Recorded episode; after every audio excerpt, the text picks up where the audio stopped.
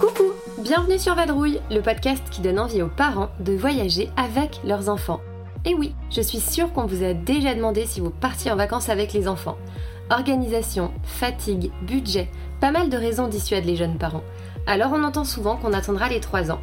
Pourtant, voyager avec des enfants, c'est une expérience unique et des moments de vie incroyables. Pour l'enfant, c'est une façon extraordinaire de se développer, de grandir et d'ouvrir son esprit. Alors sur Vadrouille, on dédramatise le voyage en famille avec de belles histoires de vacances, de chouettes récits de voyage et des retours d'expériences inspirants de familles nomades. Je vous embarque, c'est parti pour l'épisode. Je suis avec Adeline aujourd'hui et on va aborder un thème qui va vous captiver, j'en suis sûre, c'est le tour du monde en famille. Les voyages dans la famille d'Adeline, ça fait un peu partie de leur ADN puisque leur tout premier voyage en famille, c'était pour adopter Louise, leur fille, en Colombie. L'expérience d'une vie est le point de départ d'une vie de voyage à 3 puis à 4 avec l'arrivée de Martin. Après des vacances et des voyages plus classiques, ils partent pour un tour du monde de 12 mois. Finalement écourté par la pandémie, la famille est passée de pays en pays pendant 10 mois. Une expérience unique qu'Adeline va partager avec nous. Coup de cœur, organisation, budget, elle répond à tout et vous donne tous ses conseils si vous aussi c'est votre projet. Bonne écoute Coucou Adeline, comment vas-tu? Coucou Maude, bah écoute, je vais très bien, je te remercie. Eh ben écoute, je suis ravie euh, de te recevoir sur le podcast et d'aborder du coup avec toi euh, bah, vos voyages en famille, mais surtout votre tour du monde. Il me semble pas qu'on l'a déjà euh, abordé sur Vadrouille ce thème-là, donc je suis ravie de, de, commencer avec toi. Mais avant de commencer, il y en a peut-être qui ne savent pas qui tu es, donc est-ce que tu peux te présenter un petit peu? Oui, alors euh, déjà, euh, je suis ravie de pouvoir parler de notre tour du monde parce que c'est vraiment euh, notre plus belle expérience familiale. Alors moi, je m'appelle Adeline, j'ai 46 ans. Je suis donc mariée avec Richard, connu sous le nom de Super Papa. Et puis donc nous avons deux enfants, Louise qui a 12 ans et Martin qui a 9 ans. Effectivement, tu vois, je connaissais pas le prénom de ton mari avant de préparer l'épisode. C'est parce qu'en fait, tu le donnes pas sur vos réseaux. Ben, en fait, il est pas trop réseau, etc. Donc, euh, donc c'est un peu euh, sa couverture. c'est ça. Il reste dans l'anonymat et nous, on a l'exclu du prénom. C'est ça. Bon, on l'appellera Richard quand même. on va d'abord se concentrer euh, un petit peu sur toi. Est-ce que tu peux nous dire un peu comment était ton enfance, ton adolescence est-ce que tu voyageais déjà à cette époque? Alors, petite avec mes parents, on voyageait un petit peu en France. voilà, mmh, pas, pas des grands, grands voyages. On, a fait quand même quelques pays d'Europe, etc. Par contre, j'ai eu la chance de partir en camp d'ado. En camp d'ado, donc quand j'étais ado, je crois que le premier, j'ai dû le faire à 13 ans, je crois. Et je suis partie sur un voilier en mer Baltique et en mer du Nord, euh, découvrir euh, les Pays-Bas, l'Allemagne, le Danemark, la Suède. Et ça reste euh, une expérience extraordinaire. avec, enfin, on était une vingtaine d'ados sur le bateau, on faisait toutes les manœuvres. c'était, c'était juste génial, un super, super souvenir. Ah oui, c'est pas le camp d'ado basique. Non, et je, franchement, je ne sais même pas si aujourd'hui ce serait encore possible par rapport à des questions de sécurité notamment ou de choses comme ça. Et je me dis, j'ai vraiment eu la chance de vivre ça plusieurs années de suite. Et, euh, et je pense que ça, enfin, je, ne suis pas sûre que de réaliser, que je réalisais à l'époque euh, la chance que j'avais de vivre ça, mais en tout cas aujourd'hui, je me dis euh, que c'était, c'était vraiment génial. Ouais. Et aussi d'avoir des parents qui étaient open et euh, qui avaient confiance, parce que 13 ans, c'est quand même pas grand. Hein. Oui, c'est vrai. Là, moi, je vois avec Louise qui a 12 ans. Euh, mais, euh, mais je pense que c'était aussi une autre époque. On se posait moins de questions peut-être qu'aujourd'hui, j'en sais rien. Mais oui, oui, j'ai eu la chance d'avoir des parents qui, qui nous ont donné cette possibilité-là, puisque ma sœur en a fait aussi. Et franchement, euh, euh, c'était vraiment une très très belle aventure à la fois humaine et euh, voilà de découverte, etc. Parce qu'on s'arrêtait dans des tout petits ports, on rencontrait des locaux, on allait faire les courses. Enfin, c'était voilà, j'en garde vraiment des super souvenirs de, de, de matchs de volley qu'on faisait euh, sur des petites îles perdues euh, euh, où on rencontrait des locaux, on parlait pas la même langue, mais on se débrouillait toujours. Enfin voilà, c'est plein de premiers souvenirs de voyage qui sont, qui sont magnifiques. Ouais, le, vrai ADN du voyage en plus. Et, et, du côté de Richard, lui? Alors lui, il n'a pas eu la chance de voyager plus jeune et je crois qu'il a pris l'avion pour la première fois quand on était ensemble. Ah, génial, c'est drôle parce qu'avec mon chéri aussi, c'est pareil. Ouais. Premier avion, je l'ai pris avec lui, ça, je me rappelle, je devais avoir 18 ans. Ça me faisait tellement bizarre. Ouais, c'est ça. C'est bon. Après, c'est c'est pas forcément donné à, tout le monde et à toutes les familles de, de prendre l'avion ou de, de, voyager si jeune. Moi, c'est ce que je dis aussi à mes enfants, même si le voyage s'est démocratisé aujourd'hui, qu'ils ont beaucoup de chance. Oui, c'est ça. C'est vrai qu'à l'époque, c'était quand même euh, beaucoup moins accessible globalement, on voyageait beaucoup moins loin, beaucoup moins souvent. Mais c'est vrai qu'encore aujourd'hui, bah, il y a encore plein de, familles qui malheureusement ne peuvent pas euh, s'offrir ça. Et c'est vrai que c'est important de, leur rappeler qu'on est à une époque où justement, on a l'impression que tout le monde voyage. Exactement. Et donc, à quel âge vous vous êtes rencontrés euh, avec Richard? Alors, on s'est rencontrés donc euh, en 1998, tu étais à peine née. Mais si, si, attends, j'avais 11 ans. Et ben voilà. Euh, moi, j'en avais 21. Et voilà. donc, euh, voilà. Et, euh, et, donc, lui, 22 ans. Et voilà, moi, je devais, je revenais d'un an fille au père à Londres. Et je voulais repartir aux États-Unis. Et puis, bah, voilà. la, la, vie en a décidé autrement. On s'est rencontrés. Et puis, et puis, nos projets ont changé. Voilà, c'est que ça devait arriver. Exactement. Et du coup, votre euh, premier voyage ou vos premiers voyages à deux, les plus marquants, ceux, euh, ceux qui te restent en tête? Alors, on a eu. Euh, alors, notre premier grand, grand voyage, c'était notre voyage de noces en 2002 et on est parti en Polynésie. Ah. Alors après, non. Le voyage iconique. Alors le voyage iconique. Après, on avait quand même fait euh, des grands, enfin des grands voyages. notre premier voyage, ça a été, c'était à l'époque la Tunisie. C'était en 98 justement quand l'année où on s'est rencontrés. Et en 99, on est parti en Laponie. Euh, et ça, c'était génial parce qu'il faut quand même se remettre dans le contexte que la Laponie en 1999, ce n'est pas la Laponie d'aujourd'hui. Donc, on ne pouvait pas partir euh, hors voyagiste à l'époque. Et on a vraiment vécu la Laponie euh, comme on ne la revivra, je pense, jamais, avec euh, où rien n'était, enfin, il n'y avait pas grand-chose qui existait. C'était vraiment une, une, destination qui commençait à s'ouvrir au tourisme. Alors, évidemment, il y avait quand même le Père Noël, hein, puisque bon, ouais, ouais. Euh, c'est sa maison. c'est sa maison. Mais, mais sur plein d'autres choses, il y avait, il y avait, il y avait pas beaucoup d'hôtels, il y avait pas beaucoup de prestations, et tout ce qu'on a pu faire justement, même les, on a, vu des aurores boréales on a fait euh, du chien de traîneau, de motoneige, etc. Euh, où je pense que c'était, enfin, on y passait des journées entières parce qu'il n'y avait pas le tourisme où on se dit c'est deux heures et, voilà et, c'est pour ça que euh, ça reste un voyage qui nous a beaucoup beaucoup marqué. D'ailleurs, actuellement, on fait souvent le distinguo entre du coup la Laponie finlandaise et la Laponie suédoise, qui apparemment est justement un peu moins touchée par le tourisme plus massif. Alors nous, on était en Laponie finlandaise, eh effectivement, à l'époque. Voilà, et euh, mais on n'a jamais, on n'a jamais fait la, Laponie euh, suédoise. Bah, j'ai l'impression que ça commence un peu à, émerger justement pour les personnes qui sont un peu plus en recherche de slow, de, de calme et d'authenticité. Voilà. À voir peut-être un jour. Dis donc, tu commences euh, fort hein, cet épisode. Tu nous fais rêver. Juste avant, tu parlais du coup de votre voyage de noces. Et j'étais en train de dire, j'espère quand même que c'était pas son premier vol en avion, les 24 heures pour partir en Polynésie. Non, du coup, du, coup, on avait fait effectivement, je crois que ça devait être la Tunisie, du coup. Et après, la Laponie, où je crois que c'était 4 heures de vol, la Laponie, 3 heures jusqu'à jusqu'à Helsinki et une heure après jusqu'à Rovaniemi, il me semble. Oui, donc il a, il a commencé fort avec toi. D'ailleurs, je crois que vous avez déménagé plusieurs fois aussi. Vous avez l'habitude quand même euh, Exactement. de bouger. Et justement, là, ça, me revient en même temps quand on parle finalement. Et j'étais en train de me dire que c'est justement la Laponie qui a été l'élément déclencheur de notre premier déménagement. Parce qu'on avait, euh, on était parti donc avec un voyagiste, on avait rencontré d'autres voyageurs, dont euh, un couple qui habitait euh, donc à Biscarros dans le sud-ouest. Et comme on s'était tous très bien entendus, on était tout un petit groupe, ils nous avaient invités au retour, c'était donc au mois de février avait dû aller passer euh, un grand week-end de mai euh, chez eux. On s'était retrouvé une dizaine chez eux, et, là on s'est dit mais c'est là qu'on veut vivre en fait. On veut, enfin on veut, on veut bouger. Et ça a été, on était en Champagne.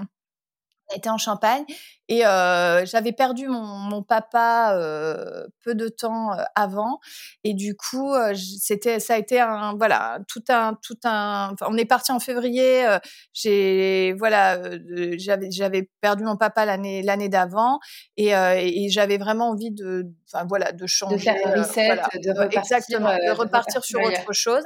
Et ça a été, ça a été un petit peu l'élément déclencheur. Donc, on a cherché à bouger sur, de, enfin, dans le sud-ouest, Toulouse, Bordeaux, etc. Et on est, on est parti à Bordeaux, euh, donc notre première, notre premier grand déménagement à l'époque. Et ouais, c'est vrai que ça fait, ça fait du changement. En plus, du coup, partir pour, euh, pour une ville un peu plus grosse. Exactement. Et à l'époque, du coup, cette, euh, cette passion du voyage, enfin votre vision du voyage, est-ce qu'elle est qu'elle pensait s'appliquer pour le voyage en famille si vous aviez envie d'avoir des enfants déjà à l'époque? Est-ce que vous pensiez que c'était faisable ou alors c'était c'était pour toi, pour vous, plutôt, euh, plutôt du domaine, entre guillemets, du couple alors là, moi, j'ai toujours, enfin, j'ai jamais douté du fait de voyager en famille. Ça a toujours pour moi été une évidence. Peut-être parce que euh, même si j'ai pas euh, voyagé bébé dans des dans des endroits, enfin voilà, où j'ai pas pris l'avion. Le premier avion, mon premier avion, j'ai pris à 9 ans. Mais je m'étais dit, enfin il n'y avait pas de barrière, même si effectivement on adapte son voyage quand on a des enfants. Ça, c'est une réalité euh, pour, euh, pour différentes raisons. Mais je pense que tout est possible avec, euh, avec des enfants au niveau du voyage. Et donc du coup, puisqu'on y arrive, le voyage du coup c'est clairement la base de votre famille puisque vous êtes parti en Colombie pour adopter Louise. Est-ce que tu souhaites nous parler un petit peu du cheminement pour arriver jusqu'à ce moment de vie? Après, ce cheminement, ça a été, euh, ça a été déjà euh, bah, des difficultés pour avoir des enfants, un parcours PMA, et du coup, euh, on a fait un, un dossier d'adoption en parallèle parce que pour nous, l'adoption, ça n'a jamais été à défaut d'eux, mais euh, mais ça enfin ça a toujours été une évidence déjà parce que euh, même petite je peux pas t'expliquer pourquoi mais j'avais toujours dit que j'adopterais un enfant donc euh, c'est vraiment quelque chose je crois qu'au fond de moi déjà pour différentes raisons je, je, crois que je savais foncièrement que j'aurais des difficultés pour avoir des enfants. Donc peut-être que c'est un cheminement que, que j'avais fait par rapport à ça. Et puis quand, quand j'en avais parlé à Richard, je sais que pour, pour certains, ça peut être, ça peut être difficile ou, ou en tout cas pas une évidence. Il a tout de suite accueilli l'idée, euh, très bien accueilli l'idée. Et euh, donc, euh, on, a, on a fait toutes les démarches pour ça. Et on, par contre, pour nous, c'est, on, a, on avait vraiment envie de partir sur une adoption internationale, effectivement. Je ne vais pas rentrer dans tous les détails du parcours adoption, mais il y a des pays qui s'ouvrent euh, plus ou moins selon les critères, selon ton profil, selon plein de choses. Et c'est vrai qu'on a eu une opportunité sur, euh, sur la Colombie. Euh, Richard, ça a été, euh, c'était vraiment un pays qui l'attirait, enfin toute l'Amérique du Sud, cette culture, il a toujours adoré. Donc euh, donc on est parti, enfin on est parti en disant on, on, fait un dossier pour pour la Colombie et, et voilà. Et du coup, c'est euh, l'Amérique latine, donc tu disais que Richard aimait beaucoup. Et toi, est-ce que tu avais déjà voyagé là-bas ou c'était vraiment du coup votre première expérience? Non, je n'avais jamais euh, voyagé en, en, Amérique latine.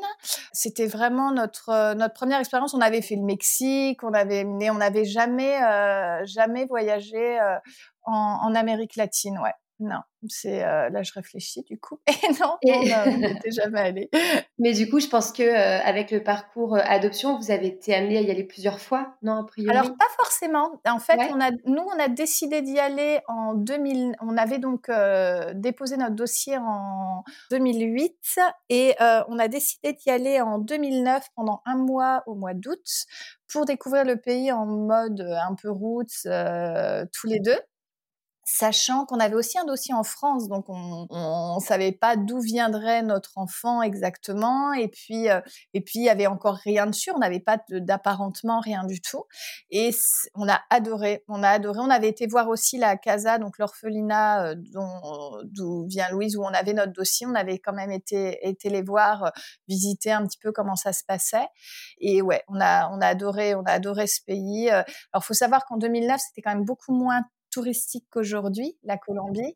C'était un pays où bah, il fallait, il fallait, on pouvait pas prendre un taxi sans que ce soit appelé par un commerce pour parce que parce que pour des questions de sécurité. Enfin, il y avait, en termes de sécurité, sur la place principale de Bogota, il y avait un écran géant avec toutes les, tous les enlèvements qu'il y avait, euh, qui défilaient, etc., etc. Donc euh, oui, c'était pas, c'était pas du tout la même chose qu'aujourd'hui, mais pour autant, on, s'est jamais vraiment senti en insécurité. On était bien entourés. On, logeait chez notre traductrice à l'époque, et euh, on a vraiment du coup découvert la, Colombie avec des Colombiens. Et, et on a, ouais, ça a été, ça a été une révélation ce pays.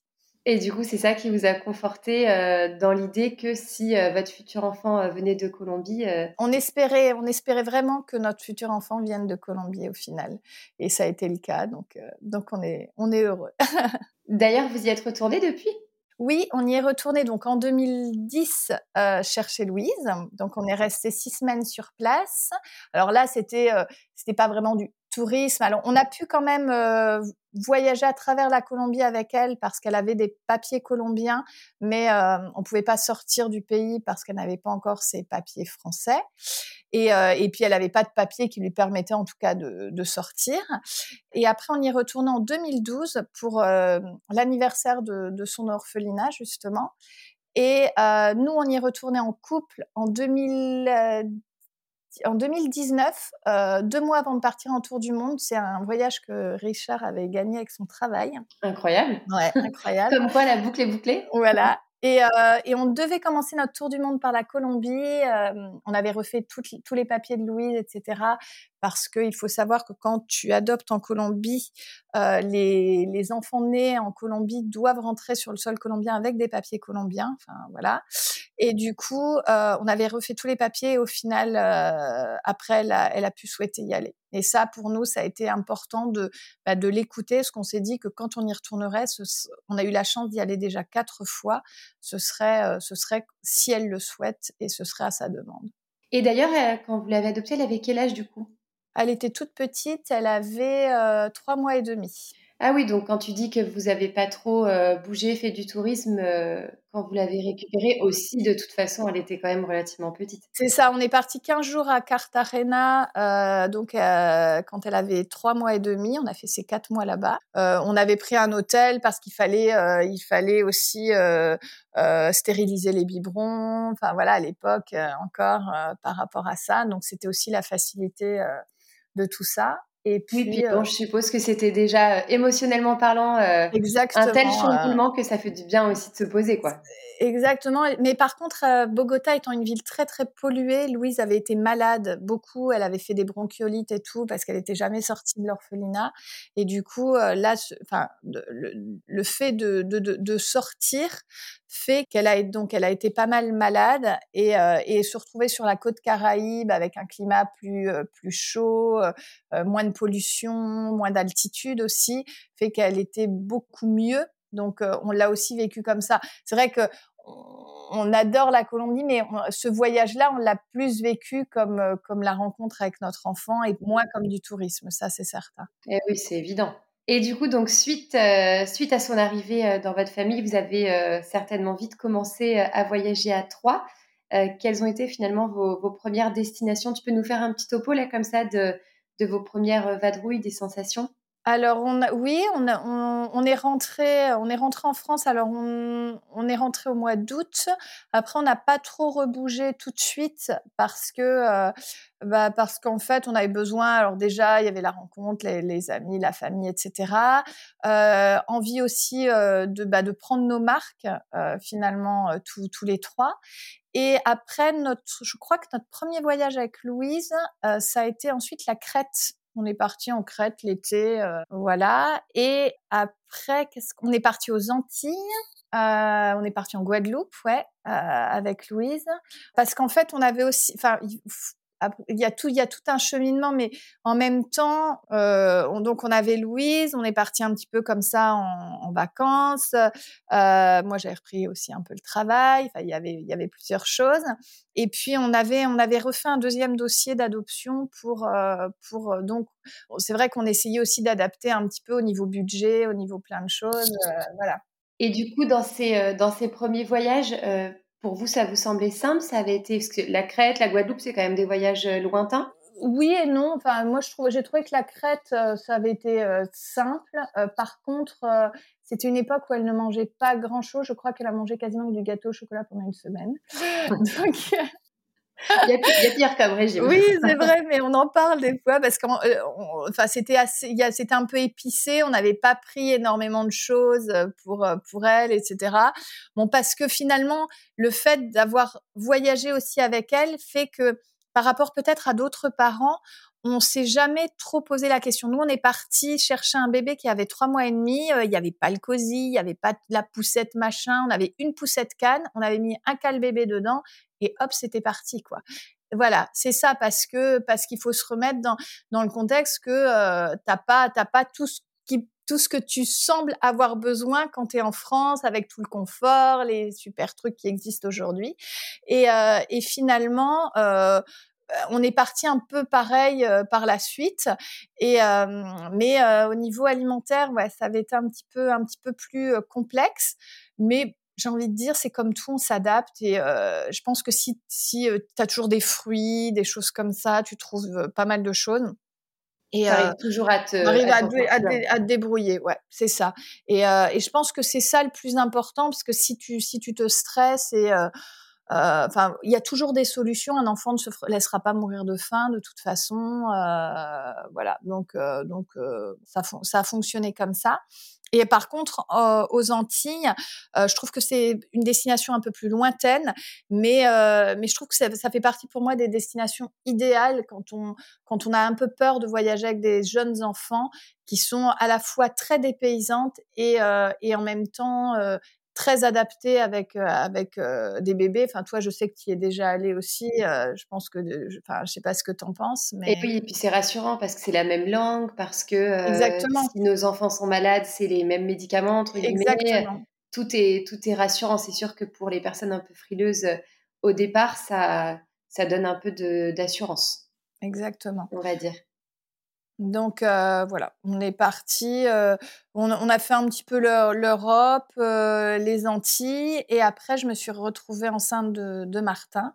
Et c'est plus avec Martin, vraiment bébé, où on a fait des destinations beaucoup plus lointaines finalement. Donc là, on a peut-être nos auditeurs qui vont se dire, adoption d'abord, enceinte après. Et eh oui, oui, c'est vrai, c'est vrai.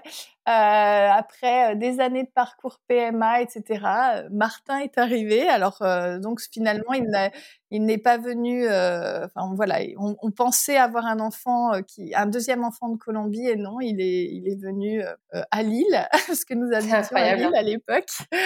Et donc, donc voilà, ça a été, ça a été une grossesse un petit peu compliquée. Donc, donc on n'a pas trop bougé. enfin, on est quand même parti en, en Guadeloupe aussi quand j'étais enceinte. effectivement, on est quand même parti en Guadeloupe. pareil pour moi, ça, ça faisait partie des destinations faciles. On avait la marraine de Louise qui habitait là-bas, donc c'était. ah oui, euh, génial. Voilà. Pied à terre. On avait, voilà, on avait, c'est pour ça qu'on, c'est une destination qu'on a fait euh, pas mal euh, à ce moment-là. Et puis après, on a, on a voyagé. On faisait en, moyenne un gros voyage par an quand, quand Martin est, est arrivé, ouais. Et finalement, le passage de 1 à 2 enfants, ça a beaucoup changé les choses pour vous dans le voyage ou, ou encore une fois, en étant à la cool, non, moi j'ai envie de dire, on a toujours été à la cool. Je pense juste à quand, euh, alors quand ils sont tout, enfin pour moi quand ils sont tout bébés, c'est hyper simple. Dans l'avion, ils dorment. Je suis d'accord. Ah, c'est franchement, as la nacelle, tu les vois pas. Moi, cette expérience-là, on l'a vraiment vécue quand euh, quand Louise est rentrée de Colombie, donc elle avait quatre mois et demi, euh, ouais, quatre mois et demi, quasiment cinq mois, et euh, elle a dormi tout le long. Enfin, voilà, on l'aurait presque oublié entre guillemets parce que vraiment, ça a été ça a été parfait le voyage au top. Et et Martin, on est parti donc aux pareil en Guadeloupe quand il était, il avait huit mois il a dormi, ça s'est très bien passé. En plus, là, c'est un voyage où je voyageais seule avec eux. Euh, Richard n'était pas venu. Donc, euh, bon, il fallait quand même occuper. Louise était encore petite aussi, donc il fallait, euh, il fallait l'occuper. et, finalement, j'avais trouvé ça quand même assez facile. Et euh, je dirais que pour moi, le, le moment, enfin, le voyage le plus difficile en termes d'avion, je parle, ça a été quand on est parti au Costa Rica, où Martin, il avait 19 mois. Ouais. Ah, mais là, c'est l'âge. Euh, ah, c'est l'âge le plus complexe. Ils, ouais, veulent, ça. ils veulent bouger partout, ils veulent toucher à tout. Et en même temps, on peut pas les poser quelque part. Ils changent, ils veulent, ils se, ils, ça, ils peuvent pas se concentrer sur quelque chose qui va durer. Euh. donc, euh, et, d'ailleurs, il a beaucoup pleuré parce qu'il a très, très peu dormi ce voyage-là. Et on se dit toujours avec Richard, je pense que les jeunes couples autour de nous ne voudront jamais. C'est vrai qu'on pense souvent ça. Moi, je me rappelle d'un voyage. Bah, c'était notre voyage de noces. On partait en, en Asie du Sud-Est, donc du coup, on avait l'escale à Dubaï. Et les sept premières heures, je suis tombée euh, sur une place derrière un bébé assis sur les genoux de sa maman qui a littéralement pleuré pendant sept heures. Et là, je me disais, bon sang, je sais pas si je voyagerai avec un bébé. Mais au final, ce, ce, ce, trajet, il a été très dur, à l'aller comme au retour d'ailleurs. Et euh, mais le voyage en lui-même, c'est super super bien passé. Donc ce serait à refaire, je n'aurais, enfin, je ne me poserais même pas la question, je le referais. C'est-à-dire que oui, il voyage en avion parce que, euh, alors je me souviens plus, on avait fait une escale à Atlanta, donc aux États-Unis.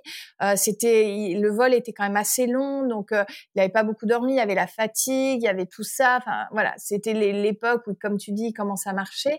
Et pour autant, sur place, ça a été un bonheur euh, total, quoi. Euh, c'est pour ça que je vais pas, vais pas idéaliser le voyage avec des, des jeunes enfants en disant que tout est parfait. C'est pas du tout ça le, le message. Mais j'ai envie de dire que tout est possible. Voilà, si on, si on en a envie, on peut y trouver euh, plein de belles choses, plein de, enfin, plein de bons moments en famille.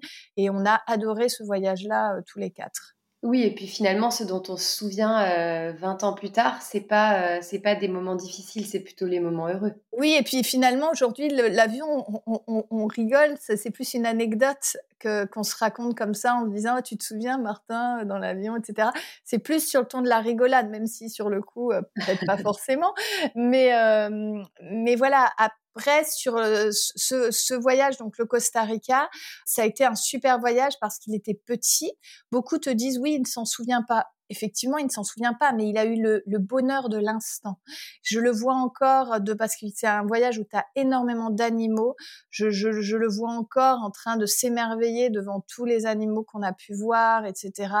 Et, euh, et c'est ça finalement le, le bonheur de voyager avec ses enfants, même petits. C'est tout ce qu'on peut partager, toutes ces émotions qui passent. Euh, et, et, ça, c'est un, ça c'est important. Et je pense que euh, il faut pas, il faut pas seulement dire ils s'en souviendront pas. Nous, il y a moi, il y a même des choses euh, quand, que j'ai faites adulte dont je ne me souviens pas finalement. Et, et, et pour autant, je suis quand même contente de, de les avoir faites. Mais euh, mais j'ai eu le plaisir de l'instant. Et, ça, c'est exactement ça. C'est des moments de partage. C'est des moments privilégiés qu'on a avec nos enfants quand on voyage finalement, parce qu'on a du temps à passer ensemble. On découvre des choses ensemble. Euh, et puis moi, ce que j'aime bien dire, parce que forcément, euh, tout comme toi, cette, euh, cette remarque entre guillemets, on l'a eu aussi. Et c'est vrai qu'au-delà du fait que tu vis l'instant présent, tu, au-delà de créer uniquement des souvenirs, tu construis aussi un peu l'avenir, la personnalité que ton enfant va avoir, son ouverture d'esprit, sa curiosité, etc. Et c'est vrai que rien que pour ça aussi, c'est inestimable, enfin pour moi. Tout à fait. Bah, c'est une copine qui me disait, qui disait la dernière fois, mais dans ce cas-là, euh, s'ils se souviennent pas, faut pas leur lire d'histoire quand ils sont petits. Exactement. Faut pas, faut pas jouer avec eux, faut, faut rien faire. Tout cas, tu les laisses dans leur lit, tu fais rien avec eux. Mais non, c'est pas ça. C'est que tu, les ouvres au monde, à des, odeurs, à des, façons d'être, à, à dormir, parce que nous, on les a énormément trimballés en porte-bébé quand ils étaient petits en voyage, et finalement, bah, justement, à s'endormir, à s'endormir sur nous. Euh, et ça, ça, c'était, euh, c'était super parce que Louise, on est justement retourné. Là, je reviens à ce qu'on disait. Tu me demandais les voyages, dans les voyages qu'on a fait avant que Martin naisse, c'est justement on est retourné en Colombie et là on l'avait refait en, de façon un peu plus route. On été retourné un mois en Colombie en août 2012, donc elle avait pas tout à fait, elle avait un peu plus de deux ans et, euh, et, ça a été génial. Enfin, ça, ça, a été un voyage merveilleux euh, qu'on a fait avec elle, où justement, on l'a portée tout le temps, etc. Elle a fait du cheval dans le porte-bébé. En plus, les, normes de sécurité sont pas du tout les mêmes. Donc, euh, donc obligatoirement, on, a, on, a, on, a, on a fait plein, plein, plein de choses avec elle et on, on, en garde, on en garde aussi des, des super souvenirs de ce voyage-là. Et oui. Et moi, c'est vrai aussi que ce que j'aime bien dire quand on me dit, par exemple, que c'est compliqué, que c'est pas facile, que c'est que c'est pas forcément des moments simples sur place. En fait, je trouve qu'à la maison non plus, c'est pas tous les jours facile, tous les jours des moments simples et tous les jours possible de tout faire. Donc c'est vrai que qu'effectivement. Puis je pense que quand on a la peur de voyager avec ses enfants, je pense qu'il, enfin, si on a vraiment la volonté de vouloir le faire, parce que bon, ça, ça appartient à chacun, c'est de se dire, il faut se faire confiance et il faut leur faire confiance, parce que parce que finalement, on se rend compte qu'ils ont quand même une adaptabilité incroyable. Quand nous on va bien, finalement, eux vont bien aussi. On est en situation souvent un peu plus cool euh, quand on est en voyage, moins moins stressé par le temps, pas faut pas se dépêcher, on n'a pas des rendez-vous sans arrêt, etc. Et donc tout ça, ça se ressent aussi au niveau de l'enfant. Et, euh, c'est ce qui fait qu'on peut, euh, on peut vivre des, des moments vraiment top dans des pays qui des fois peuvent être pas forcément faciles, mais finalement tout, tout se fait quoi, tout se fait. Bon, et du coup, après toutes, euh, toutes ces histoires euh, de voyage, c'est quand même un beau palmarès déjà euh, à ce moment-là. 2019, gros cap pour votre famille, puisque vous partez pour un tour du monde en famille sur 12 mois. comment vous vient en fait cette idée de, de tout quitter et de partir tous les quatre? Alors moi déjà, je crois que c'est un rêve que j'ai depuis euh, depuis toujours, de, depuis toujours. Mais par contre, effectivement, j'avais vraiment envie de le faire en famille. Donc voyager moi avec mes enfants, peut-être parce qu'on a eu un parcours compliqué pour avoir des enfants. Donc c'était ça a été le combat d'une certaine partie de ma vie. Donc euh, donc une fois que bah, ce combat-là entre guillemets je l'ai je l'ai gagné, j'avais vraiment envie de profiter d'eux et de de retrouver euh, de retrouver cette envie de voyage parce que je fais juste une parenthèse pour dire que quand on a vécu un parcours PMA qui est pas forcément simple, nous notre thérapie pendant ce parcours-là, ça a été le voyage justement. Quand on avait des échecs, quand bon voilà, on a c'est un sujet qu'on n'a pas abordé mais on a perdu Charlotte avant avant d'avoir Louise et tout ça à chaque fois euh, notre thérapie, ça a été de, euh, de, euh, de, partir en, en, voyage. À chaque coup dur, on, on prenait un billet d'avion, quoi, finalement. C'était un peu votre, le moyen de vous relever. Ouais, c'est ça, exactement. Et d'ailleurs, on a énormément voyagé à deux. On s'est mis à la plongée tous les deux quand on est parti en voyage de noces en Polynésie. Et à, à, chaque fois, on se dit, on est parti. Alors, je dis pas que ça, c'est on fuyait pas, ça, ça, n'a pas résolu tous les problèmes, loin de là, mais euh, mais ça nous a ça nous a aidé de penser à autre chose, de, de, de nous donner du temps à nous, etc. Donc, ça vous a euh, fait du bien, quoi. Ouais, ça nous a fait du bien. Et euh, et après, du coup, ce, cette cette envie de voyage, on l'a on l'a toujours eu. Richard, lui, pensait que, enfin, il pensait, il me disait non, euh, moi partir, il, en rêvait de ce tour du monde, mais il me disait c'est pas possible avec le travail, c'est jamais possible. Hein, Et oui, d'ailleurs, il fait quoi comme travail? Vous deux, d'ailleurs? À l'époque, il travaillait euh, dans le milieu automobile. Il était euh, responsable dans, dans, le milieu automobile. Et moi, je, à l'époque, je travaillais. Euh, j'étais AESH, donc j'aidais les enfants en situation de handicap euh, dans, dans un collège. Ok, donc comment vous avez fait pour, euh, pour vous organiser justement? Parce que 12 mois, c'est quand même une, une belle période. moi, je me suis pas posé la question. J'ai dit que je quittais mon job. Voilà, j'avais fait plein de parce que ça, c'était le travail que je faisais à ce moment-là, mais j'en avais fait plein d'autres avec toutes les mutations qu'on avait eues, etc. Donc j'avais fait plein d'autres choses. Donc finalement, ça ne me faisait absolument pas peur de quitter celui-là, comme je comme j'en ai quitté tant d'autres. Finalement. C'était quoi? C'était un, un CDI que tu as rompu euh, via une démission? Alors j'avais un contrat de deux ans euh, qui était euh, qui était renouvelable et euh, donc je suis quand même allée à la fin de mon contrat de deux ans et après je ne l'ai pas renouvelé. Ok, donc globalement plutôt simple niveau administratif. Exactement. Et Richard, c'était, bah, il lui a demandé une année sabbatique, ce qui était dingue parce que dans, dans son milieu, c'est quelque chose qui ne se faisait pas du tout. Je crois que ça a été le premier de sa boîte à demander ça. Donc, euh, du coup, alors, je dis pas que ça ne se faisait pas, mais il y a des milieux dans lesquels ça, enfin, c'est plus facile peut-être, ou ça se voit plus. En tout cas, euh, là, c'était pas, c'était pas le cas. Bah, pour autant, ça lui a été accordé. Et du coup, on est parti parce que je pense, je dis souvent ça, mais c'est vrai que pour moi, un tel voyage, le plus dur, c'est de prendre la décision de le faire. Si on attend le bon moment, le bon moment, il n'y en aura jamais. Il y a toujours, il y a toujours des, des raisons qui font qu'on ne peut pas partir.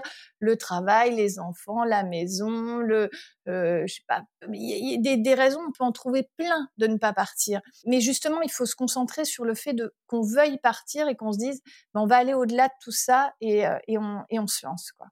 Et finalement, c'était plutôt toi qui étais à l'initiative au tout, départ. Ouais, au tout tout départ, ça a été moi, ouais.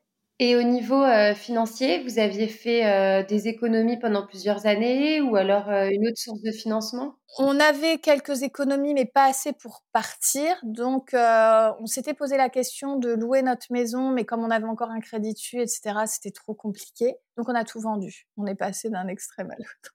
Ok.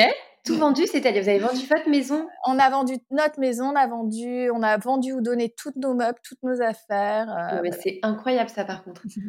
J'avais en tête que vous aviez euh, vendu la maison, mais vraiment absolument tout. Ouais, c'est pour ça que là, quand on est rentré en France, on avait on n'avait plus rien matériellement parlant. Par contre, on avait vendu notre maison, on a dépensé euh, une partie, on en reviendra au niveau du budget pour, pour ce voyage-là.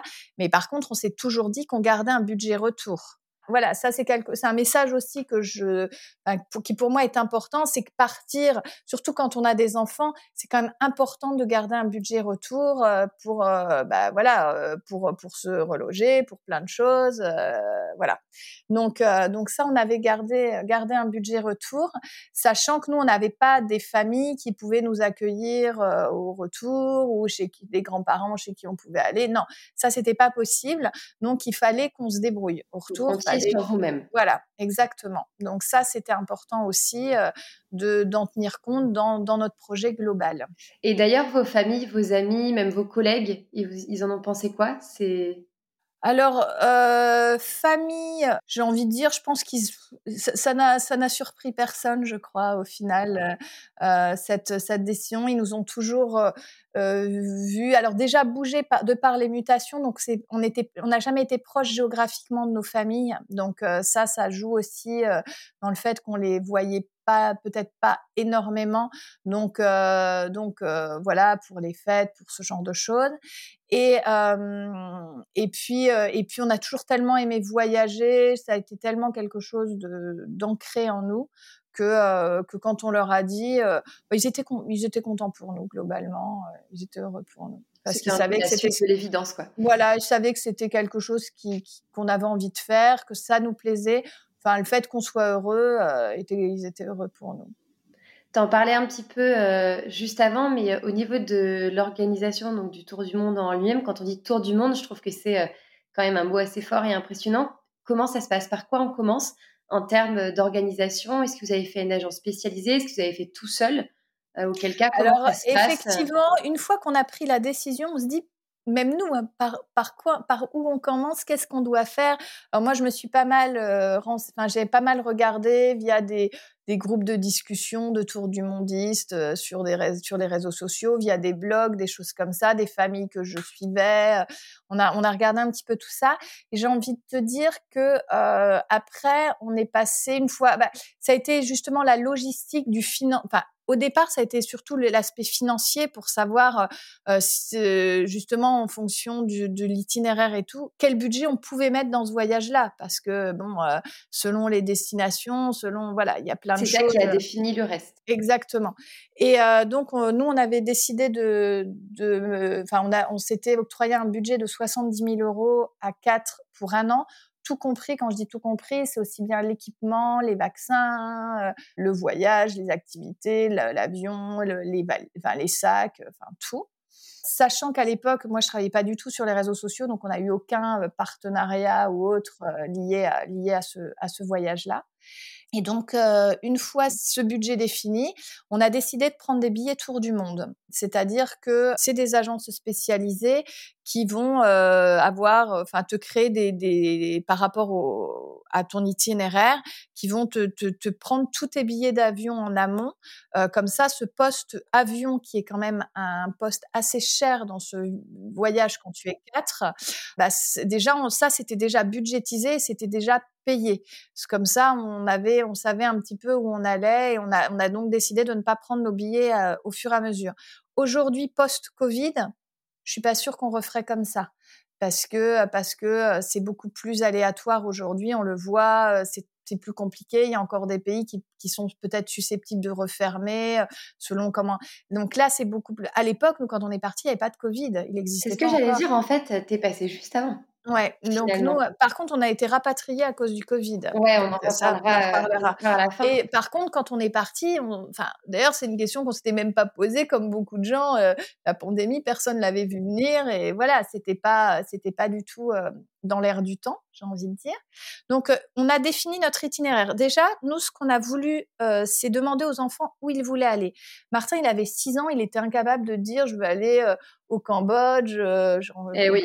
quoi, au Pérou. Il, il, il savait pas. voir faire. Exactement. Donc, ce qu'on lui a, ce qu'on lui a dit, c'est qu'est-ce que tu as envie de voir, qu'est-ce que tu as envie de faire. Donc, en fonction de ça, on a, euh, bah, on a essayé de construire notre itinéraire. Et moi, je lui avais fait une frise du temps Montessori euh, en mettant avec tous les, avec des photos de des pays une fois qu'on avait défini l'itinéraire, qu'on a ce qu'on allait faire, ce qu'on allait voir, essayer de le préparer parce que ça, enfin c'est quelque chose d'important pour les enfants parce que euh, cette notion de temps, autant Louise l'avait, elle avait 9 ans, euh, autant Martin pas du tout. on lui dit on part un an, un an, il, savait, il se eh pas du tout là de, de, ce que ça représentait. Donc, euh, donc on a essayé de le préparer. Il était très heureux à l'idée de partir. Très, il, il comprenait, mais je pense qu'il comprenait avec son, enfin, son esprit d'enfant de 6 ans, quoi. Donc, pas forcément de tout ce que ça allait engendrer. Sûrement une vision un peu, euh, un peu réduite encore, et puis euh, court terme. Exactement. Alors, on lui avait quand même bien, et effectivement, il a donné quand même une grosse partie de ses jouets. Euh, on a, on a vidé sa chambre, on a vendu la maison. Donc, bon, il y avait aussi, il, il se rendait quand même compte de ces changements-là. Mais, mais le voyage en lui-même, on avait déjà fait des voyages, mais je suis pas pas sûr qu'ils qui, voyaient ce que ça, ce que ça représentait. C'est parce que je pense à une idée. Enfin, je, je redirais ça quand on a commencé notre voyage, justement par rapport lié aux enfants. Et une fois qu'on, bah voilà, qu'on a qu'on a vu ce que chacun voulait faire, qu'on a défini l'itinéraire, on a donc euh, pris nos billets tour du monde, on a fait des devis, etc. On s'est décidé. Euh, et puis après, c'est les vaccins, les papiers. Euh, euh on avait les seules choses qu'on avait réservées en amont. Euh, en termes euh, réellement de logement, etc. Alors, on avait réservé les véhicules en Nouvelle-Zélande, en Australie, parce que c'était beaucoup plus intéressant financièrement de les réserver en avance. Ça, on l'avait fait. Et on avait réservé toute la partie Polynésie pour des raisons financières aussi. Après, tout le reste, on a tout réservé au fur et à mesure. C'est-à-dire que on est parti. Alors, si on a commencé par 10 jours aux Galapagos, ça, on avait réservé nos, logements pour les Galapagos, pareil, parce que c'était une destination chère. Après les Galapagos, on arrivait en Équateur. On savait même pas où on allait aller en Équateur. On n'avait pas fait d'itinéraire, rien du tout. On a tout fait au fur et à mesure du voyage. Et globalement, en termes, euh, en termes de part d'enveloppe, le, billet tour du monde en lui-même, c'était quoi 50% 30% Non, c'était euh, non, non, non, pas, pas 50. Euh, je crois qu'on en a eu pour environ 4 000 euros par adulte et euh, 3, à peu près 3 000 euros pour, euh, pour les enfants, il me semble. Euh, sachant qu'on a fait des destinations chères, euh, à savoir donc Galapagos, on a fait l'île de Pâques, Polynésie, Nouvelle-Zélande, Australie, qui reste la partie océanie reste très chère. On a fait l'Afrique australe, donc c'était voilà, on avait quand même des billets d'avion qui parce que ça le prix des billets tour du monde, ça dépend du nombre de continents, ça dépend de plein de choses. Et là, finalement, on faisait on rajoutait l'Afrique, ça faisait un continent en plus, donc ça, ça, faisait des billets plus chers. Et effectivement, tu te dis 4000 euros aujourd'hui pour faire autant de voyages, sachant qu'on avait des vols internes en Australie, par exemple, etc ça peut paraître peu, mais il faut savoir que par exemple, quand tu prends des billets tour du monde, c'est pas comme si tu partais en France, en Australie. Quand tu es quand es en Australie, tu prends un billet, euh, enfin quand tu es en Nouvelle-Zélande, tu prends un billet de la Nouvelle-Zélande à l'Australie, donc obligatoirement, ce sera moins cher que si tu prends un billet euh, de Paris pour aller en Australie. Oui, c'est vrai. Voilà. Donc, oui, oui vous avancez step by step, ce qui fait Exactement. que, donc, ce qui fait que les, voilà, que les, les vols sont, sont moins chers aussi. Et du coup, votre itinéraire, vous l'aviez euh, complètement verrouillé dès le départ. Vous aviez déjà absolument tous les pays du début. Exactement. Alors, on avait les billets tour du monde, tu peux modifier certains itinéraires au niveau des dates, au niveau de voilà, si, si tu veux faire des changements, avec ou sans frais, selon, selon les, les, les agences. Les, non, les portions de, de, de, ton billet. Ça, ça passait que par une agence, euh, que par une seule agence. Mais par contre, par exemple, on faisait aussi des passages de frontières terrestres. Donc, euh, par exemple, quand on arrive en, enfin, on a fait dix jours au Galapagos, ensuite on arrive en Équateur, euh, et après on a fait des, des, passages de frontières terrestres en bus notamment.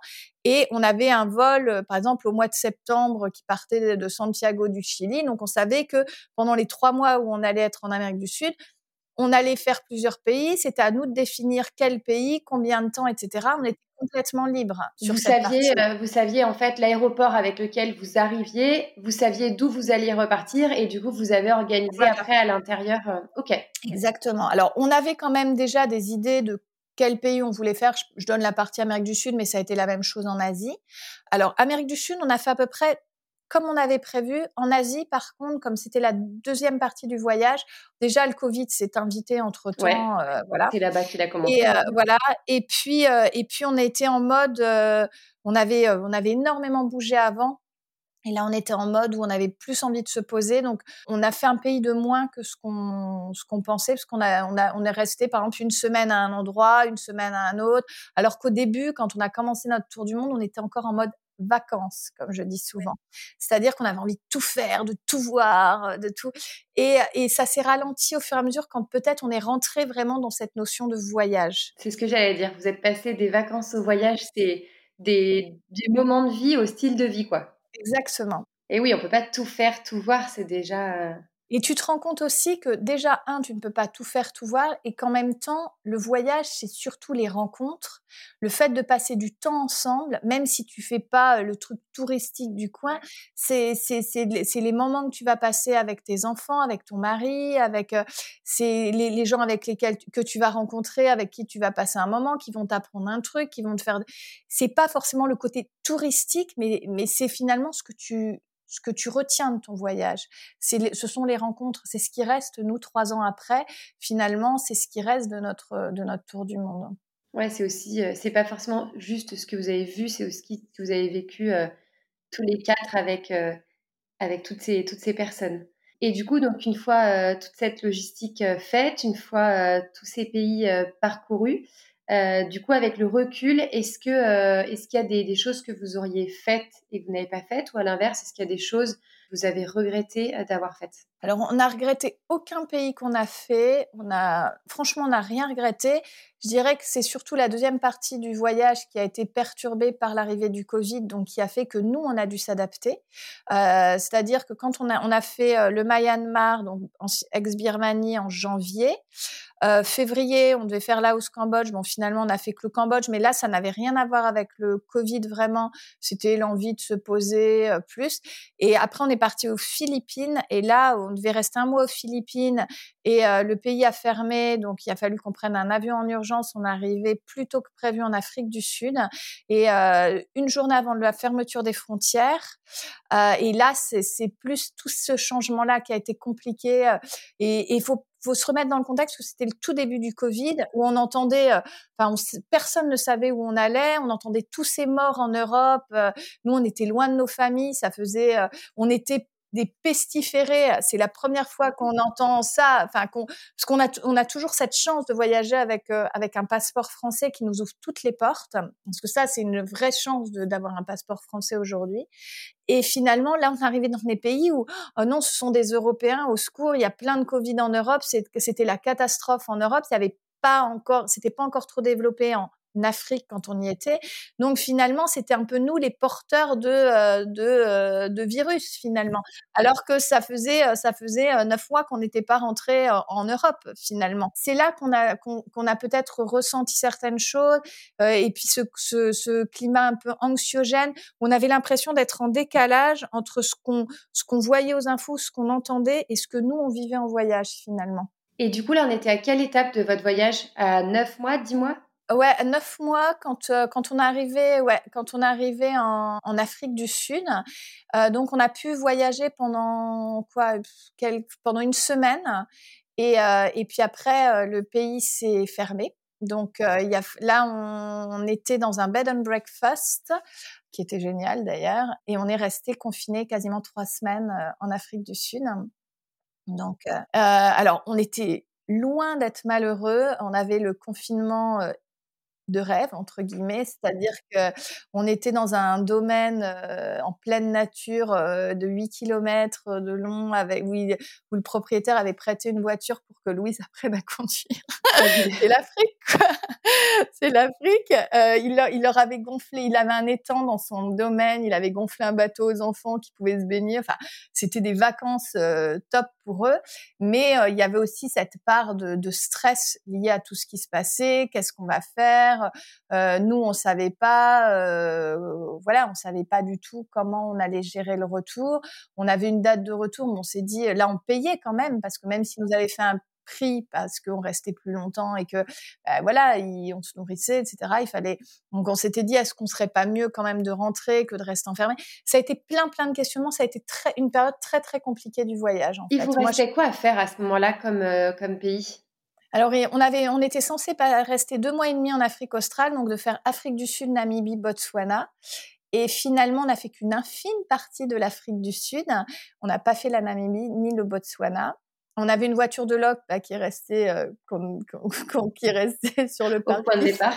voilà, euh, qu'on avait quand même puisque bon, on était allé jusque là. Et puis, euh, mais on est, on, a, on est tombé sur des hôtes absolument euh, merveilleux. Euh, Richard les aidait à l'entretien parce qu'ils avaient dû congédier tout leur personnel pour des raisons de Covid. Alors, il est continué à les payer, mais il ne pouvait pas venir euh, travailler. Euh, donc, Richard aidait pour l'entretien du domaine, etc. Et puis, ça nous a, ça nous a créé, je pense, des liens très particuliers parce qu'on a vécu, on a vécu bah, cette période ensemble euh, où tout le monde se posait beaucoup de questions finalement. Et finalement, tout au long de ce voyage-là, tu nous disais que du coup, vous étiez dans une sorte d'auberge, en fait, en quelque sorte? Ouais, euh, c'était un bed and breakfast. Bed and breakfast? Ouais. Et tout au long du voyage, vous étiez sur quel type d'hébergement? Alors pour le coup, on était sur des hébergements. Euh... Enfin, ça a été très très variable. souvent des, des, petits hôtels, mais pas trop chers. Donc chambre chambre familiale pas toujours d'eau chaude, pas toujours, euh, pas toujours très propre, pas toujours euh, au top, mais bon. Euh, et on s'est fait quelques beaux logements quand on sentait que les enfants en avaient vraiment marre. Il faut savoir aussi qu'un tour du monde, ça fait rêver beaucoup de gens et c'est magique. Hein. C'est comme, c'est vraiment la plus belle aventure qu'on ait vécue. Mais c'est aussi énormément d'heures de transport parce qu'on ne, bah, on sait pas, ce ne sont pas des vacances, donc on va, on va, on va optimiser. On prend les, les transports en commun, on prend, euh, euh, on prend les bus locaux, les bus de nuit, on prend tout ça. Donc c'est quand même, ça peut être aussi très fatigant. Il y a aussi, euh, je parle pour l'Amérique du Sud, c'est l'altitude, c'est le froid moi, je me souviens, euh, bah, ces deux petites anecdotes que que j'ai là, c'est alors déjà quand on était arrivé au Galapagos, par rapport à ce que je disais tout à l'heure, tout début de notre tour du monde, on partait euh, et Martin un soir il nous dit mais on rentre quand? Vous venez de partir, on restait jours. Je dis bah Martin non on rentre pas. Et là il s'est mis à pleurer et là, on n'était pas préparé. On ne l'a pas vu venir, celle-là. Ah il s'est mis à pleurer parce que je pense que c'est à ce moment-là qu'il a réalisé. Il a pris conscience, quoi. Il a pris conscience. Et là, je me suis dit, et, il était tellement à fond dans le voyage et tout que je m'étais dit, oh, ça va être, enfin, on, avait tout. Et là, je me suis dit, non, mais euh, ça va pas le faire et tout. Ça... Et une fois ça passait, alors là, il s'est mis dans le voyage et pour rien. D'ailleurs, ça a été le, celui pour qui le, retour a été le plus difficile, Martin. Mais en fait, il fallait juste que ce soit clair. Voilà, exactement. C'est très drôle parce que nous, on a vécu une expérience comme ça, mais à l'inverse, dans notre quotidien, ça a été quand on, est, on a eu notre fille qui est rentrée en maternelle. Elle était hyper prête, elle est début d'année, elle était grande, elle, elle adore apprendre, elle est très scolaire et tout. Premier jour, deuxième jour, perfection.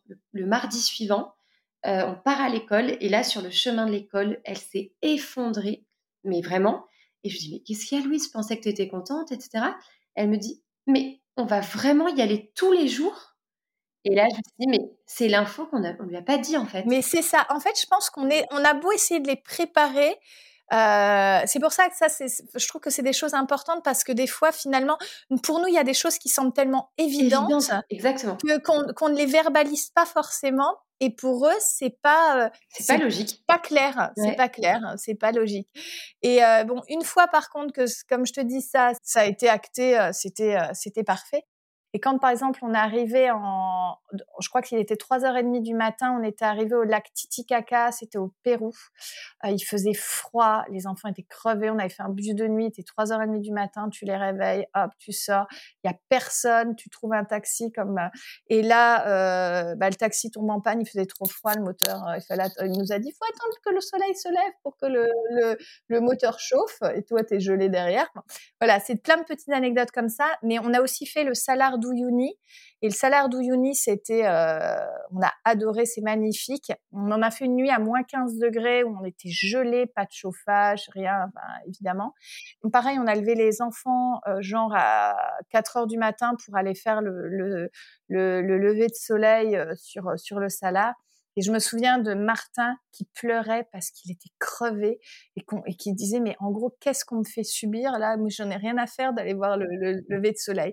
Et en fait c'est ça aussi qu'il faut euh, qu'il faut aussi tenir compte avec les enfants, c'est que euh, c'est qu'on on, vit, nous on le vit à fond parce qu'on se rend vraiment compte de la portée de tout ça et de la chance qu'on a. Voilà, du coup c'est de la rare aussi de, l'expérience. Mais que euh, les enfants finalement, eux aussi, euh, ce voyage-là, ils l'ont vécu comme un moment où ils ont ils ont pu profiter de leur papa qu'ils n'avaient pas vu euh, pendant un an parce qu'on avait, enfin Richard euh, avait travaillé dans une ville pendant un an et nous on vivait dans une autre, alors on s'était pas trop vu que les week-ends. Et c'était et finalement c'est aussi ça qu'ils ont qu'ils avaient besoin dans ce dans ce dans ce tour du monde. Et pas seulement de voir des euh, des super quand on quand euh, quand on a fait l'Asie et qu'on a été voir des, des des temples. Mais eux le temple A ou le temple B ça reste c'était pareil non, mais c'est ça. Et c'est ça qui, qui, est important, je trouve, des fois à tenir compte quand on a, quand on a des, des enfants. C'est que finalement, il faut aussi les, savoir les écouter et, des fois avoir juste des petits moments, euh, voilà, euh, aller à la piscine, euh, aller à la mer, des, des, plaisirs simples dont, ont besoin tous, tous les enfants finalement. Et du coup, sur ces dix mois de voyage, c'est quoi ton plus grand coup de cœur? Ça va être dur de choisir, je suis sûre. Alors, je dis souvent, ouais, c'est très difficile. On nous demande souvent, ça c'est la question qui revient le plus, quel est ton pays préféré? On peut pas vraiment dire qu'il y ait de pays préférés. On a eu des pays qu'on a adorés euh, pour des raisons différentes. C'est ça en fait. Je, dirais qu'il n'y a pas un pays vraiment, sincèrement, il n'y a pas un pays qu'on n'a pas aimé ou qu'on regrette d'avoir fait ou qu'on se dit euh, non. C'est euh, bien sûr il y a des pays qui nous ont qui nous ont marqué. Alors je dirais que l'Équateur ça a été le pays qui pour moi était, euh, enfin, c'était pas le pays euh, que j'avais forcément envie de faire. Alors parce qu'on devait faire la Colombie et vu bah, qu'on avait changé au dernier moment, du coup on est parti en Équateur et euh, et c'était pas du coup un, pays qu'on avait forcément mis sur notre liste au départ. Et ça a été une révélation ce pays, comme quoi euh, ça a été sûrement le pays où on a fait les plus belles rencontres. Donc euh, en plus c'était en début de voyage, ça a été ça a été magique et d'ailleurs les enfants gardent un, excellent souvenir de, l'Équateur. C'était votre première étape après les Galapagos. Bah, ouais, et pourtant on n'a pas toujours eu une météo top, euh, etc.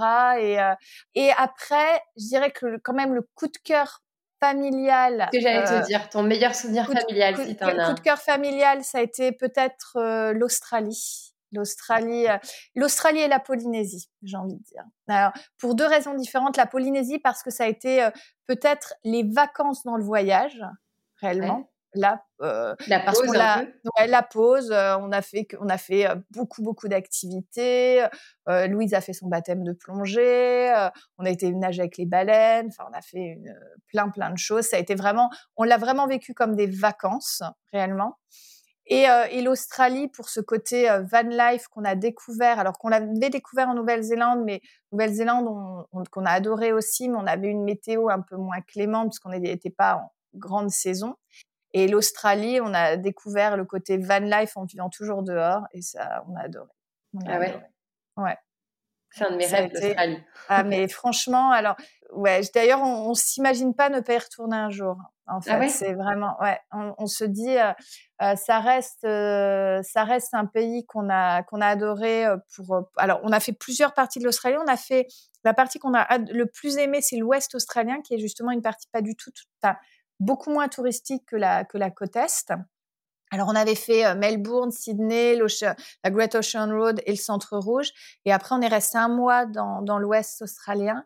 Et ça a été magique, l'eau cristalline, les plages, les plages de rêve, les spots de rêve, les koalas, les, les, les, kangourous. Alors, en plus, on y était au moment des incendies, quand il y a eu les gros incendies.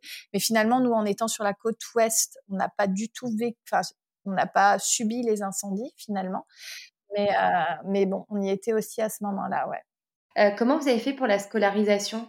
Est-ce que euh, du coup vous avez fait une scolarisation à distance? Est-ce que vous vous en êtes occupé? Ou est-ce qu'ils ont redoublé? Je ne sais pas comment ça peut se passer. Non, nous on a fait une déclaration d'instruction en famille, c'est-à-dire que c'est nous qui faisions l'école. D'accord. Donc là on était en quoi? Il y avait CP CP et CM1 en étant, je vais, je vais pas vous, je vais pas te la faire à l'envers. On n'a pas été au top de la et pour autant, j'ai envie de te dire que euh, bah aujourd'hui, ils sont tous les deux en tête de classe et que ça se passe très très bien à l'école. Donc pour moi, c'est ça n'a, c'est pas une année de perdu pour autant. Ils ont acquis tellement de choses. Ils ont, voilà, je pense que c'est ça qu'il faut.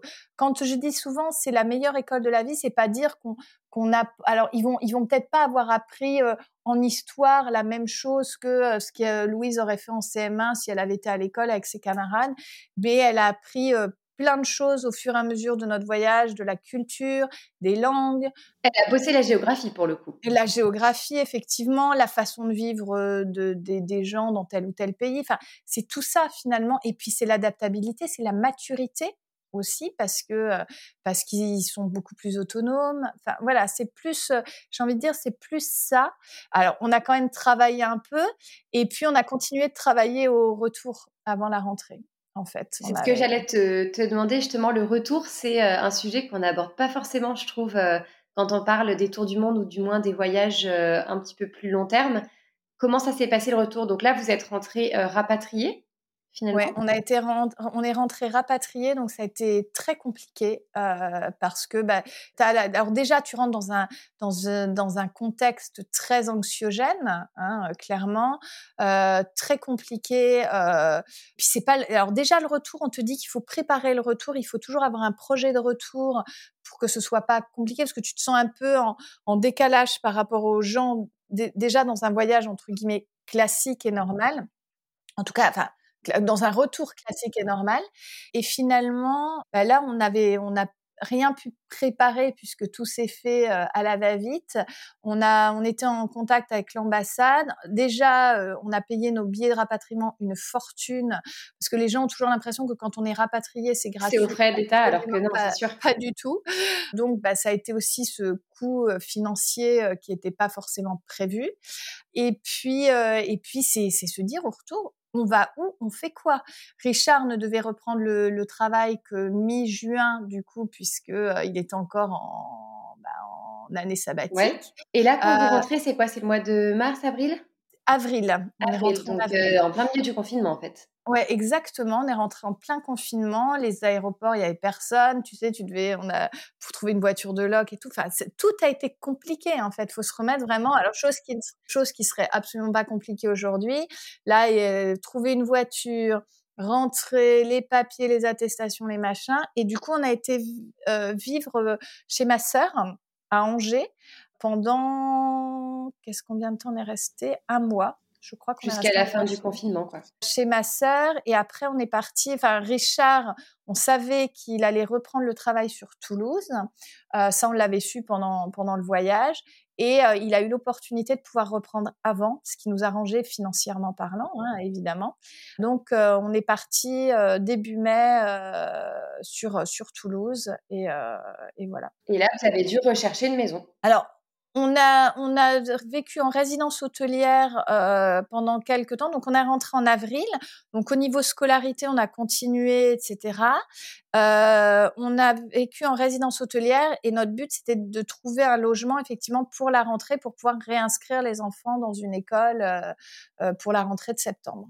Et du coup, par rapport au côté scolaire, entre guillemets, l'avantage, c'est qu'entre le confinement, la fin d'année et les vacances, effectivement, ils ont eu du temps pour travailler et être prêt pour la rentrée et puis, prochaine. Euh, et puis finalement, il y, a avait un tel, tel, contexte parce que ça, il y a eu quand même des répercussions aussi pour tous les pour enfants, tous les, les étudiants, voilà. les enfants. Et euh, donc, ce qui fait que nous, ils étaient censés pouvoir être testés au retour, voir si on les avait bien fait travailler, s'ils étaient. Oh, bon, je pense que le rectorat avait autre chose à faire euh, à ce moment-là. Donc, évidemment, on a, ils n'ont absolument pas été testés. Et puis je pense que la rentrée suivante, finalement, tous les enfants ont bénéficié un petit peu. Euh, Exactement. Donc ils ne se sont pas, voilà, ils ne se sont pas du tout sentis en décalage euh, par rapport à ça, euh, parce que tous les enfants avaient quand même eu plus ou moins des, des difficultés différentes selon selon le contexte familial et selon selon la situation. Mais ouais, tout à fait. Bon, finalement ça, ça se goupillait plutôt bien sur la fin. Bien. Bon, on, l'aura compris euh, que, ben, comme nous, euh, toi, tu es euh, convaincu des bienfaits du voyage. Est-ce que tu peux nous dire juste en quelques mots ce que eux en ont ressorti? Aujourd'hui, quand vous parlez de votre expérience de, de, voyage en famille pendant 12 mois, qu'est-ce que eux ressortent de ça? Louise, elle, a, elle, elle, est très contente aujourd'hui. Elle a moins envie de repartir en grand voyage aujourd'hui. C'est l'âge où elle a plus envie d'être avec ses amis. Donc, elle est très heureuse de partir. Euh, par exemple, là, voilà, on a des projets de voyage, mais euh, sur euh, 10 jours, euh, une semaine, 15 jours, 3 semaines, enfin, un peu comme, j'ai envie de dire, tout à chacun. Euh, et elle est contente de ça, mais elle, elle te dira quand même qu'aujourd'hui, ça reste notre plus belle, notre plus belle aventure en famille, effectivement ce qu'on a vécu de mieux tous les quatre, parce qu'elle avait son, son papa qu'elle voit, qui travaille beaucoup, qu'elle voit pas forcément beaucoup, etc. Donc, euh, et Martin, euh, Martin, ça a été la révélation de sa vie. Euh, il me, il, il me dit quasiment tous les jours qu'il veut repartir en voyage. lui, lui, c'est sa frustration de, de, ne pas, de ne pas, de, de vivre ici. Ouais, c'est ça, de d'être rentré. C'est pas bon. Après, il est pas malheureux au quotidien. Hein, c'est pas du tout ça, mais mais, euh, mais il rêverait de, de repartir, ouais. et du coup, il avait 6 ans, verdict. Est-ce qu'il se souvient de, de choses. Je me souviens, ouais, moi je suis assez étonnée parce que là il a 9 ans aujourd'hui et j'étais persuadée qu'il euh, qu'il oublierait peut-être plus vite certaines choses et finalement je me rends compte qu'il y a quand même beaucoup de choses euh, qu'il a retenues et dont il se souvient, même des fois des choses où, limite que moi j'ai oubliées finalement. Parce qu'ils n'ont pas la même sélection dans leur tête. C'est ça. Il y a des choses des fois qui les marquent, qui sont anecdotiques pour nous et puis nous on va se souvenir de trucs incroyables et eux ils vont dire bah euh, non. Est-ce que tu les as trouvés changés finalement entre le début et la fin? Changés, euh... alors grandi, ça c'est sûr, plus plus autonome, et à, oser peut-être aussi plus aller vers les autres. Martin, il a toujours un côté un peu un, un peu timide entre guillemets, mais euh, mais sur ce côté-là, je pense que euh, y a, enfin voilà, l'adaptabilité sur euh, sur le fait qu'il est aujourd'hui ils sont pas du tout matérialistes. J'ai pas du tout des enfants qui euh, ont pas énormément de jouets. Ils sont capables de de, de passer une après-midi à jouer avec euh, trois cailloux et deux bâtons quoi. C'est ça c'est je dirais que c'est quand même une force du voyage aussi. Et puis à dessiner, Martin il a beaucoup beaucoup dessiné pendant pendant le voyage. Euh, lire. Louise, elle a, elle a énormément lu et ça, ça lui est resté aussi. Donc, elle, elle lit toujours énormément. Euh, c'est, je pense que c'est ce qu'elle a le plus fait pendant le, le voyage. Euh, et les, les, rester, les trouver changer, oui, par rapport à l'ouverture sur sur le monde, par rapport à, justement à des souvenirs, au fait que peut-être qu'ils réalisent vraiment aussi la, chance qu'ils ont de vivre en France finalement, même si tout n'est pas parfait, de se rendre compte que euh, par rapport à d'autres enfants dans le monde, ils ont accès à beaucoup de choses, euh, ce qui n'est pas ce qui n'est pas le cas de tout le monde. C'est toutes ces réflexions là finalement. je parle pas forcément d'un point de vue paysage, parce qu'évidemment, on sait, euh, on en a pris plein la vue sur plein de paysages, mais je pense, je parle plus de, de, du, point de vue humain du, du voyage finalement et de, euh, et de voir que euh, bah, il y a encore beaucoup, beaucoup de pays où c'est, où, où, la vie quotidienne est quand même pas la même qu'ici. Celle hein, qu'on a, le, confort n'est pas le même, évidemment. Et, et, pour la suite, alors, les projets court terme, long terme alors, courte court durée, terme, euh, je veux pas donner trop les destinations, mais on part là aux vacances de Toussaint. On va peut-être partir une semaine à Noël. On part trois semaines au printemps prochain. Voilà, ça c'est ce qui euh, normalement est voilà, et puis on partira sûrement l'été après des petites escapades, des petits week-ends, des choses comme ça. Mais ouais ouais, on a on a toujours des, des projets euh, de voyage en stock. ouais, en stock. Et c'est dur de te poser, enfin d'oser te poser cette question vu que tu as quand même déjà fait un tour du monde. Mais est-ce que vous avez un autre rêve ultime en matière de voyage, de voyage en famille? Alors moi, j'ai envie de te dire que oui, euh, je rêverais de repartir euh, euh, un an en style en camping caravane, faire la traversée ou, retourner en Australie ou de l'Alaska à l'Amérique centrale. J'adorerais ça. Ouais. Ah J'avoue que c'est des bonnes idées. ouais, c'est ça. Pour le côté, alors, je dis ça, même si on a adoré le, voyage en sac à dos, mais je me dis aujourd'hui, avec des enfants de l'âge des nôtres, pour le côté scolaire, avoir un, un endroit où euh, ils puissent quand même, euh, enfin, je parle plus pour Louise, euh, travailler, etc. C'est plus simple, c'est plus simple euh, en, en, véhicule. D'ailleurs, voilà, on a toujours, on a toujours des envies, toujours des, des projets, toujours. Euh, mais euh, mais bon, faut que, je pense qu'il faut que ce soit avant tout un projet familial si on part, c'est-à-dire que qu'on ait tous les mêmes envies. ouais. Et donc pour clôturer l'épisode, il y a une petite tradition, puisque je vais te demander si tu as une petite, soit une citation, soit une petite phrase inspirante ou un petit mot qui donne envie aux parents de voyager avec les enfants. Enfin, moi, j'ai juste envie de dire que, euh, alors après des citations, oui, il y en a plein, mais je pense que, je pense que il faut surtout profiter. On te dit toujours le temps passe vite, euh, euh profite tant qu'ils sont petits. Ça, c'est sûrement, enfin, voilà, souvent les copines qui ont des, enfants plus grands me disent souvent ça. Et, effectivement, c'est une c'est une parenthèse enchantée dans une dans une vie de famille. Euh, parce que finalement, le, le luxe d'un grand voyage comme ça, c'est le temps. Le temps, parce que on, le temps, on a du temps pour soi, on a du temps pour les autres, on a du temps ensemble, euh, du temps dans chaque pays. Enfin voilà, c'est on est on, c'est pas une course contre la montre permanente comme peut l'être le quotidien. Et je dirais que euh, euh, c'est voilà, c'est profiter de ce temps que l'on a avec euh, avec ses enfants ou avec son mari ou avec euh, voilà en famille. Pour autant, enfin nous on a on a tout vendu, on a et jamais j'ai jamais rien regretté. Je me dis mais ce qu'on a vécu ça vaut tout, ça vaut tout l'or du monde. Franchement ça vaut ah ouais. Franchement, c'est. je, je, je T'as du mal à mettre des mots. ouais, j'ai du mal à mettre des mots parce que, parce que je crois que c'est vraiment très intense ce qu'on a, ce qu'on a vécu. Euh, c'est difficilement explicable. Et on d'ailleurs on, on, on, se sent on se sent après euh, on se sent quand même différent je pense après un voyage ouais, ça m'étonne pas. Ça m'étonne pas. Bon en tout cas je te remercie. Je te je te dis même un grand merci Adeline de nous avoir partagé euh, tout ça. Et puis je te dis à bientôt. On a hâte de découvrir les prochaines destinations. Merci à toi Wood Je remercie Adeline d'avoir été au micro de Vadrouille pour nous partager son expérience du voyage en famille et cette fabuleuse histoire de tour du monde. Je sais pas vous, mais moi, clairement, ça m'a fait rêver.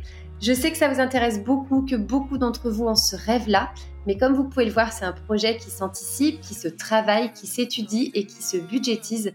J'espère alors que tous ces conseils et son retour d'expérience pourront vous aiguiller. Vous pouvez aussi la retrouver sur Instagram, chaloumar360 et je vous remercie quant à moi pour toutes vos écoutes et votre soutien depuis le retour de Vadrouille. N'hésitez pas d'ailleurs à nous mettre les 5 étoiles et un avis sur Apple Podcast pour l'aider à sortir un petit peu du lot. Je vous retrouve d'ailleurs aussi sur Instagram, vadrouille-podcast, pour lire votre ressenti sur l'épisode et pour répondre à vos questions. Et donc je vous dis à la semaine prochaine. Bye